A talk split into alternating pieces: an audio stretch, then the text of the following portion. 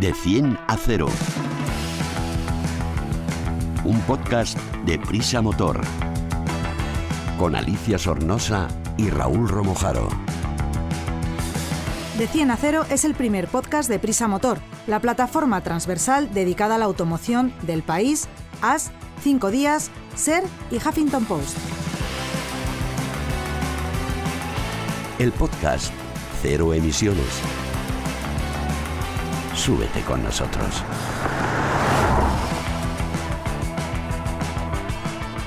Bienvenidos a De 100 a 0. Soy Alicia Sornosa, periodista, motoviajera empedernida y apasionada de la nueva movilidad.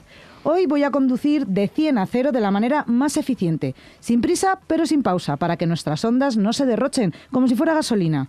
Hola Raúl, Hoy vienes acompañado por Rubén Pérez, uno de tus compañeros de la revista digital del grupo Prisa, elmotor.com, donde podemos leer y ver ampliada toda esta información.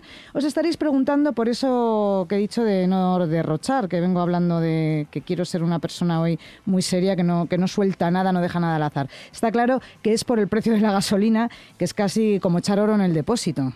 Hola Alicia, sí, sí, ya sé por dónde vas. Eh, es cierto que los precios de los combustibles se han disparado, ahora nuestro dinero se ha visto menguado a la hora de, repostar y yo creo que es el momento de que tengamos claro que hay una serie de, de, trucos, de técnicas que nos pueden permitir que el paso por la gasolinera eh, se retrase y que nuestro presupuesto en combustible se reduzca un poquito. Hola Alicia, eh, pues claro Raúl, esto sería una manera bastante sencilla de ahorrar, echando menos litros en el depósito, pero ¿qué, nos pasa? Que tenemos muchísima menos autonomía para para poder circular.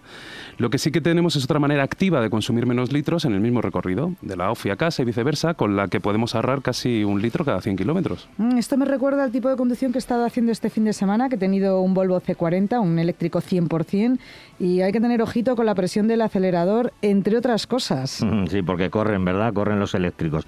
Pero bueno, como de momento casi todos tenemos que, estar echando gasolina, tú has hecho un tipo de conducción eficiente que quizás es la que deberíamos eh, hacer todo. Y, para hablar de este tema eh, vamos a contactar con Ernesto Nava, que es el director de la Escuela RACE de Conducción, que lleva muchísimos años eh, enseñando a los conductores técnicas tanto de conducción segura como de conducción eficiente y nos puede hablar de esto con muchísimo conocimiento de causa. De 100 a 0. Hola Ernesto, ¿qué tal? Hola, ¿qué tal? ¿Cómo estáis? Hola Ernesto. Em, oye, aprovecha y cuéntanos eh, a qué se denomina conducción eficiente. Bueno, pues la conducción eficiente es un, es un estilo de conducción, en el fondo. Es un estilo en el que lo que pretendemos es eh, siempre conduciendo de una forma lo más segura posible, que es la, técnica eh, fundamental, emitir menos emisiones al ambiente y además eh, tener un consumo más eficiente del combustible. Has hablado de técnica, eh, pero si pudiéramos hacer un pequeño listado de, de, esas, esa técnica para, para conseguir este tipo de conducción tan ahorrativa, ¿cuáles serían, tú crees, los puntos más importantes? Bueno, habría que distinguir, por un lado, en la actitud del conductor, eh, el estilo de la conducción y el estado del coche. Habría que basarse en esos tres puntos. ¿Y de qué manera podemos hacer que nuestro coche consuma un litrito menos o medio litrito menos a los 100? ¿Que, a pocos pues acelerones, cerrar las ventanillas, quitar el aire acondicionado? No sé, cuéntanos. A ver, hay, hay muchas cosas, Alicia. Eh, mm, a ver, lo primero es eh, conducir de una forma muy preventiva, es decir, lo que tenemos que hacer es mirar muy lejos y muy panorámicamente para eh, que el coche no sufra fluctuaciones de velocidad. Es decir, hay que tratar de mantener la velocidad lo más homogénea constante, no hacer grandes cambios, no acelerar, no frenar tratar de mantener.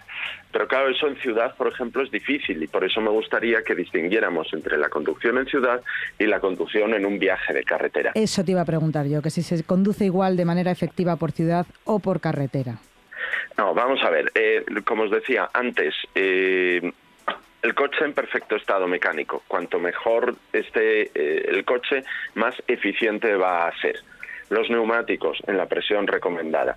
El neumático tiene muchísima influencia con el consumo. Si llevamos una baja presión, el esfuerzo de rodadura aumenta mucho y por lo tanto el coche va a consumir más. Así que la revisión esa que nosotros hablamos siempre de una vez al mes tiene que ser aquí todavía más eh, con mayor peso, con el, con el peso económico, no solo con el de la seguridad. Ernesto, eh, y ahora que llega el, buen tiempo, eh, ¿qué consume más? ¿Ventanillas bajadas o un poquito conectar el aire acondicionado? Por ejemplo, si vamos por, por tanto por ciudad por, por carretera, ¿qué, recomendarías? Pues mira, las ventanillas bajadas ofrecen mucha resistencia aerodinámica. Entonces, cuando tú te estás moviendo por ciudad, a muy baja velocidad, a 20 kilómetros por hora, pues evidentemente no tienes ese, esfuerzo. Quizás sea mejor llevar la ventanilla mm, abierta y no eh, hacer uso del aire acondicionado. Pero en cambio, en cuanto estás con un poco de velocidad, en cuanto ya te estás moviendo mm, en, una eh, vía de circunvalación o en un viaje, lógicamente es mucho más óptimo utilizar el aire acondicionado que la ventanilla. Lo mismo valdría para otros elementos que ponemos en el coche, las vacas, los portabicicletas, las eh, portaesquís, muchos elementos que muchas veces transportamos en el exterior que no vamos a utilizar hasta a lo mejor dentro de una semana o 15 días y sin embargo están ofreciendo resistencia aerodinámica y eso aumenta el consumo también. Oye, y, esto, Ernesto, eh, nos, nos, equivale bien para todo, todo tipo de vehículos? Vamos a decir, desde diésel, híbridos, gasolina, ¿podemos utilizar estas técnicas que nos estás comentando en cualquier tipo de vehículo? Sí, claro, claro. Siempre eh, temas como el que hemos hablado de los neumáticos, la aerodinámica, el aire acondicionado, influye en todos los coches por igual. ¿vale? Obviamente algunos están, eh, los más modernos están más eh, eficientemente diseñados. Los motores de hoy en día tienen unos consumos específicos muy bajos y no son lo mismo que los coches que teníamos hace 10 años, por ejemplo. ¿no? Pero sí, sí, todas eh, estas sugerencias son óptimas para cualquier tipo de vehículo. Incluso los vehículos que son eléctricos 100%, como el que he estado yo danzando con él este fin de semana, un maravilloso Volvo C40 100% eléctrico, también se tiene que hacer una conducción eficiente con estos vehículos, ¿no? Claro, Alicia, porque si seguro que tú has hecho algo que, os iba a apuntar, que es la técnica de levantar el pie del acelerador. Con el eléctrico es, es muy típico, ¿no? Porque incluso algunos de ellos tienen eh, la posibilidad de estar frenando levantando el pie del acelerador. Pero una de las cosas más importantes en los motores de combustión consiste en eso, en que en cuanto podamos levantemos el pie del acelerador con una marcha engranada. En ese momento el consumo específico es cero. El coche va avanzando, estamos utilizando la inercia del, propio vehículo, el peso ya lanzado, y estamos haciendo consumo cero. Eso reduce claramente el consumo de combustible y es una de las técnicas más eficaces que podemos emplear. Ernesto, antes de despedirnos, te quiero preguntar que nos des dos puntos claves para empezar a, aprender a conducir de forma eficiente. Bueno, a ver, eh, muy claro, arrancamos motor sin acelerar inmediatamente nos ponemos en movimiento, metemos primera y en nada estamos ya metiendo segunda y vamos avanzando, subiendo marchas a caminar en cuarta, en quinta lo antes posible. ¿De acuerdo? Utilicemos marchas largas, incluso en ciudad. Para eso, como os he dicho, mucha anticipación, visión lejana. Y no nos acerquemos al coche delante. Primero por seguridad. Segundo porque con eso evitamos tener que conducir en función de lo que él haga. Bueno, pues yo creo que con esto y, con algún curso, la gente que quiera aprender, de verdad que se vaya al RACE a hacer estos cursos de conducción eficiente, que es donde realmente vamos a aprender. Con estos tips que nos has dado, estas pequeñas notas, creo que nos queda claro y vamos a intentar gastar un poquito menos. A ver si alguien es capaz de llegar a casa con un poquito más de gasolina de lo que llega normalmente. Muchísimas gracias, Ernesto. Gracias a vosotros. Oye, y ya que os tengo por aquí, chicos, que tengo a dos insignes moteros eh, delante, eh, ¿esto se puede aplicar también a las motos? Eh, la gente, nuestros oyentes que han decidido por la motocicleta como medio de, movilidad. Esto, Ali, Ali, que viaja mucho y seguro que pues quiere. también es un motero Yo creo insigne. que sí. Sí, claro, esto en moto se puede hacer perfectamente. Tenemos también que intentar hacer una conducción eficiente, controlando el gas, llevando los neumáticos bien hinchaditos a su presión correcta y atendiendo a todos estos puntos que nos ha dicho Ernesto Nava, que nos lo ha dejado muy clarito.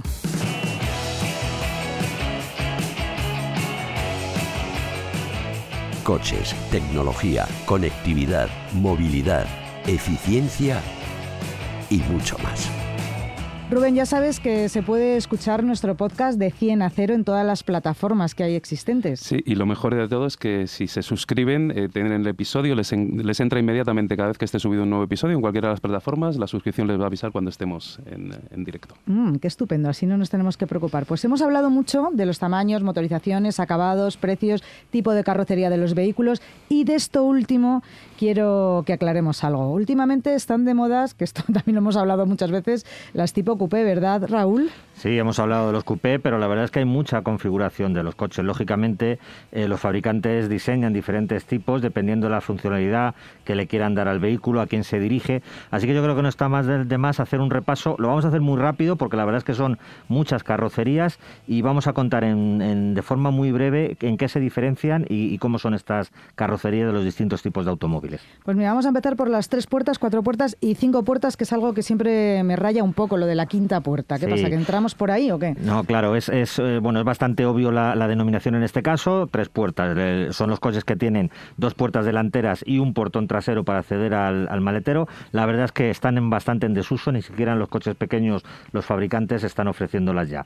Cuatro puertas. Cuatro puertas son coches que tienen tres volúmenes. Digamos que tienen tres espacios eh, independientes, que sería el, vano motor, el, el capó, el habitáculo y detrás un maletero. Por eso solamente tienen cuatro puertas, porque la trasera se considera eh, como, como una, una portezuela de acceso al maletero. Y los de cinco puertas, a diferencia de los anteriores, es que tienen las cuatro puertas eh, delanteras, por así decirlo, dos delanteras y dos traseras, más una, una posterior que da acceso al, al maletero. Y de ahí a la famosa coupé y los descapotables o cabrio. Sí, los coupés pueden ser de dos puertas, de dos o tres volúmenes. Lo que les define básicamente es que tienen la trasera un poco más tendida, la parte de la, de la zaga del vehículo, y tienen algo más de personalidad deportiva. Son coches un poco más dinámicos eh, y se suelen utilizar en modelos con mayores prestaciones. Los descapotables los conocemos todos. Son los coches que carecen eh, de, techo fijo, se pueden se puede abrir para disfrutar de la conducción a cielo abierto y los hay de todo tipo, incluidos los SUS,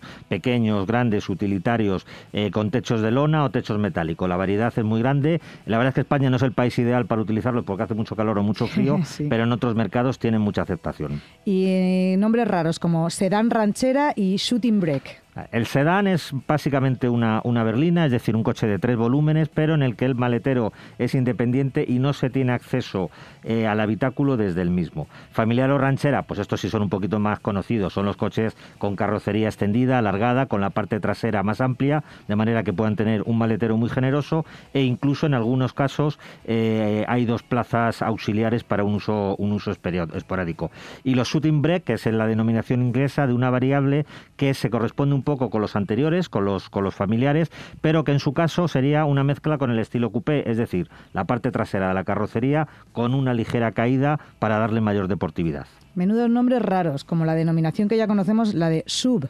Sí, sub son los todocaminos en, en, español, en castellano, que se correspondería al estilo que está tan, tan, tan de moda. Tiene un aire de todoterreno, con la carrocería un poquito elevada, suelen ser de cinco puertas, eh, hay algún cabrio, eh, y es un coche que ha desplazado como uso familiar a los, a los monovolúmenes. Eso es, monovolumen, todoterreno y pickup, creo que es la última o la penúltima que me falta. Sí, monovolúmenes ya también están muy en desuso, como decimos, los sub les han comido totalmente el terreno, eh, y eran coches que en su momento fueron utilizados como, como el vehículo por excelencia familiar la propia palabra lo define, todo estaba en un único volumen en la carrocería, eh, por supuesto separado, el motor, el habitáculo y, el maletero, con lo cual eran muy polivalentes y se podían configurar de manera que en el uso familiar resultaran muy, muy práctico. El todoterreno también es otra categoría en, desuso. Son los coches eh, más preparados para circular fuera del asfalto, eh, con chasis generalmente de largueros y travesaños, es una estructura muy potente para poder aguantar ese, ese tipo de, de, utilización. los hay de carrocería corta, de carrocería larga y como digo, la verdad es que ahora mismo es casi muy imposible encontrar eh, más allá de dos o tres marcas que ofrezcan este tipo de configuración porque está destinada a un uso básicamente profesional. ¿Y el pickup? El pickup es una variante del todoterreno que hemos eh, mencionado anteriormente y se distingue porque en la parte de atrás lo que lleva es una caja en principio abierta que luego se puede cerrar con un accesorio dependiendo del uso que se le vaya que se le vaya a dar, pero tiene eh, de forma independiente la habitación que puede ser de dos o de cuatro plazas y también es un vehículo destinado o bien mucho a, labores eh, de, trabajo, a la agricultura, a la ganadería o también se pusieron de moda en su momento pues para realizar actividades de ocio al tiempo libre, para llevar unas tablas de surf, unas bicicletas, incluso una moto ligera la puedes subir al pickup. Y cuéntame lo de la limusina, porque a mí esto me suena mucho a película americana o a esto que te vienen a buscar con un coche larguísimo para una despedida de solteras, pero seguramente que, no van por ahí los tiros, que también se llama de otra manera. O... No, no, van, van justo por ahí, lo has, lo has adivinado, es esto, una limusina es una, un coche de batalla extendida, una carrocería alargada, en realidad se utilizan mucho en, Estados Unidos, básicamente, proceden de allí, que ya sabéis que son muy amantes de lo, de lo superlativo y lo exagerado, son coches muy poco prácticos en cuanto al único que ofrecen son es muchísima habitabilidad. Ya sabemos, en Madrid o en otras ciudades de España las podemos ver para mm, bodas, despedidas de soltera, ese tipo de... para hacer una fiesta dentro del coche. También en algunos casos lo, lo utilizan pues grandes mandatarios del, del, mundo para tener un coche que pueda ser casi una oficina sobre ruedas. En fin, es un coche muy poco práctico, muy, muy peculiar y del que se ven, como digo, en muy pocas ocasiones. Bueno, pues me queda muchísimo más claro. Muchas gracias, Raúl, Rubén, muchas gracias por estar con nosotros. Muchas gracias a vosotros. Ya sabes que cuando te quieras venir te dejamos un micro en de 100 a 0. Y por cierto, si os ha picado este tema de las carrocerías o cualquier otro tema del que estemos tocando, ya sabéis que en la revista digital elmotor.com, en esta web, podéis ampliar la información y ver vídeos sobre estos temas. Te analizamos un vehículo en de 10 a 0. Y de manera muy suave y anticipando, como hemos aprendido para ahorrar energía, vamos a nuestra prueba picadita. Comienza de 10 a 0, que hoy nos contesta Alfredo Rueda, redactor y probador en elmotor.com de Prisa Media. Y vamos de la manera más eficiente, sin perder ni un segundo, pero con suavidad. ¿Estás listo, Alfredo? Listo y preparado. Venga, has estado con el nuevo Volkswagen Taigo, el último sub de la marca alemana. ¿Qué tipo de vehículo es? Eso es, pues mira, es un suburbano, eh, se sitúa a medio camino entre el Volkswagen T-Cross y el que ha sido recientemente renovado T-Rock. Esto a pesar de ser algo más largo que este último, porque es unos dos centímetros más largo de longitud. Eso te iba a preguntar, ¿qué, ¿qué le caracteriza su diseño y carrocería? Pues mira, además de, contar con unas medidas bastante compactas, mide 4,27 metros, tiene un tipo de carrocería llamado coupé, que es algo más deportiva que la de sus hermanos, y en cuanto a diseño, pues lo más destacable es la parte trasera. Eh, tiene una línea LED muy bonita, muy chula, que une los pilotos traseros y que queda yo creo que realmente bien. Oye, ¿y cómo es la habitabilidad interior? Ahora vamos a pasar dentro del coche. Pues mira, a pesar de que no es un coche muy grande, eh, sorprende desde luego por sus medidas exteriores cuando, cuando nos adentramos en el coche. Cuatro adultos van a viajar muy cómodos e incluso detrás. Si no pasar de una altura de un 85, pues bueno, no vas a tener problemas con la cabeza. Eso sí, eh, típico de estos coches, si hay un quinto pasajero y va en el centro, mm. pues va a viajar un poquito estrecho. Y bueno. luego su maletero no está nada mal. Tiene 440 litros de capacidad, que es prácticamente la misma que ofrece el T-Rock, su hermano mayor. Una vez que estamos dentro y ya nos hemos sentado, nos hemos puesto el cinturón, arrancamos, ¿cuál es el equipamiento más destacado? ¿Qué es lo que más te ha llamado la atención? Pues mira, el Taigo eh, cuenta con dos líneas de equipamiento, Life y R-Line, evidentemente la segunda mucho más espectacular, añade elementos en la carrocería sobre todo que lo hace mucho más vistosos, eh, añade otra tira de LED que esta vez une los faros delanteros, pero ya en el Life, eh, el básico, contamos con faros de LED, eh, relojes digitales tras el volante y un montón de asistentes a la conducción. Eso sí, en el R-Line, por ejemplo, pues hay llantas de 17 pulgadas, una cámara de marcha atrás, un sistema de entrada y arranque sin llave, pues un montón de, equipamiento que está muy, muy bien. Me estás hablando de la llave, que supongo que es de estos coches ya modernos que no hace falta meter la llave como antiguamente, pero vamos a arrancar. ¿Qué motor lleva? El Taigo se vende en España con tres motores. Los tres son de gasolina, sin ayudas eléctricas, no hay híbridos, no hay diésel y estos tres de gasolina son de 95, 110 o 150 caballos. Nosotros hemos probado el de 110 con cambio automático de SG de 7 velocidades porque consideramos que es el término medio ideal ¿no? para un uso ciudad y viajes y que no tenga un consumo muy excesivo y, ya que cuente con unas prestaciones ah, dignas. ahí voy, ahí voy, a que me cuentes cuáles son sus prestaciones y consumos, que es importante esto. Pues sí, y lo que pasa es que bueno, este motor eh, puede parecer pequeño, es un 1.0 TSI, no hay que olvidar que se trata de un motor de tres cilindros, pero su rendimiento es muy bueno, alcanza los 190 kilómetros por hora de velocidad máxima y acelera de 0 a 100 en casi 11 segundos. En cuanto al consumo, que me preguntabas también, pues homologa 5,9 litros cada 100 kilómetros, pero claro, la prueba, una cosa es la teoría y otra la práctica. La prueba se ha ido a algo más de 6,7 litros, pero también entra dentro de lo razonable. Oye, ¿cómo se comporta una vez en marcha? Que, ¿Cuáles son las sensaciones que te transmite? Pues la sensación de conducirlo es de que llevas un turismo más que un sub. ¿Esto en qué se traduce? Pues muy buena plomo en general. Eso sí, cuando sube de vueltas el motor como es tricilíndrico, pues emite un sonido algo más elevado que uno de cuatro cilindros, pero bueno, nada preocupante. Gana velocidad con alegría, el cambio muy rápido. Eso sí, los titubeos con el acelerador, sobre todo a baja velocidad, si estás en un atasco o algo parecido, pues no le gustan. Y mm. bueno, pues eh, te puedes encontrar algún tirón, pero bueno, tampoco nada preocupante. Bueno, vamos, que el coche va muy bien y que es un coche cómodo. ¿Cuánto cuesta? Vamos al grano, ¿cuánto cuesta? Pues esta versión que hemos probado, repito, la de 110 caballos con cambio automático y con el acabado más alto de gama, la R-Line, eh, cuesta 29.795 euros que yo creo con el equipamiento que lleva y todo lo que ofrece, pues parece un precio muy razonable. Ahora, si quieres ya prestaciones de deportivo, tienes el de 150 caballos que cuesta 2.000 euros más. Alfredo, ¿para quién está indicado? ¿Quién se va a comprar este coche? Yo lo veo indicado para gente joven, sin mucha familia, a lo mejor pues una pareja con un hijo que se mueven habitualmente en ciudad y que pueden hacer escapadas de vez en cuando pues el fin de semana, ¿no? sobre todo. ¿Y cuáles son sus rivales de mercado, los rivales de este Volkswagen Taigo, el último sub de la marca alemana?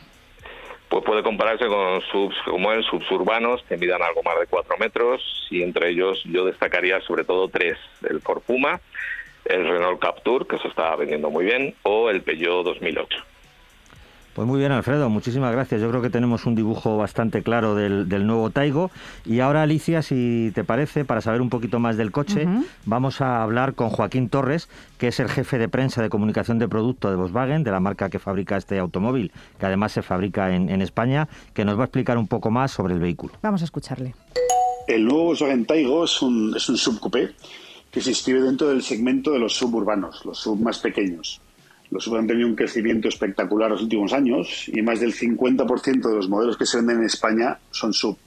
Y además el peso de los sub pequeños en el mercado total ha pasado en los últimos 10 años del 2,5 al 21%. Y es por esto porque en Volkswagen nos hemos atrevido a lanzar un tercer modelo en ese segmento, ya que el Tego eh, está en el mismo segmento que el T-Cross y que el T-Rock. ¿no? ¿Y qué ofrece el Taigo? Pues es una alternativa ¿no? a este, en este segmento con un diseño subcoupé que ofrece la versatilidad de un sub y el diseño atractivo y deportivo de un, de un coupé. Y está dirigido a, tener un uso por ciudad o un uso interurbano, pero además ofrece la gran versatilidad y mucho espacio para disfrutar de escapadas de fin de semana, ya sea en pareja o con familia o amigos. Y además se fabrica en exclusiva en la fábrica de Volkswagen Navarra, que es un sello importante de calidad. Joaquín, muchas gracias, qué interesante. Hasta pronto. Y hasta aquí ha llegado nuestro e-podcast de 100 a 0. No olvidéis que tenéis mucha más información para leer en la web del motor.com y que podéis escuchar cualquiera de los podcasts anteriores en toda y cada una de las plataformas existentes. Ya sabéis, si suscribís además os llega el aviso y no tenéis ni que buscarnos. Conducid con suavidad y tendréis ese dinerito para tomaros unas cañas. De 100 a 0 un podcast de Prisa Motor, con Alicia Sornosa y Raúl Romojaro.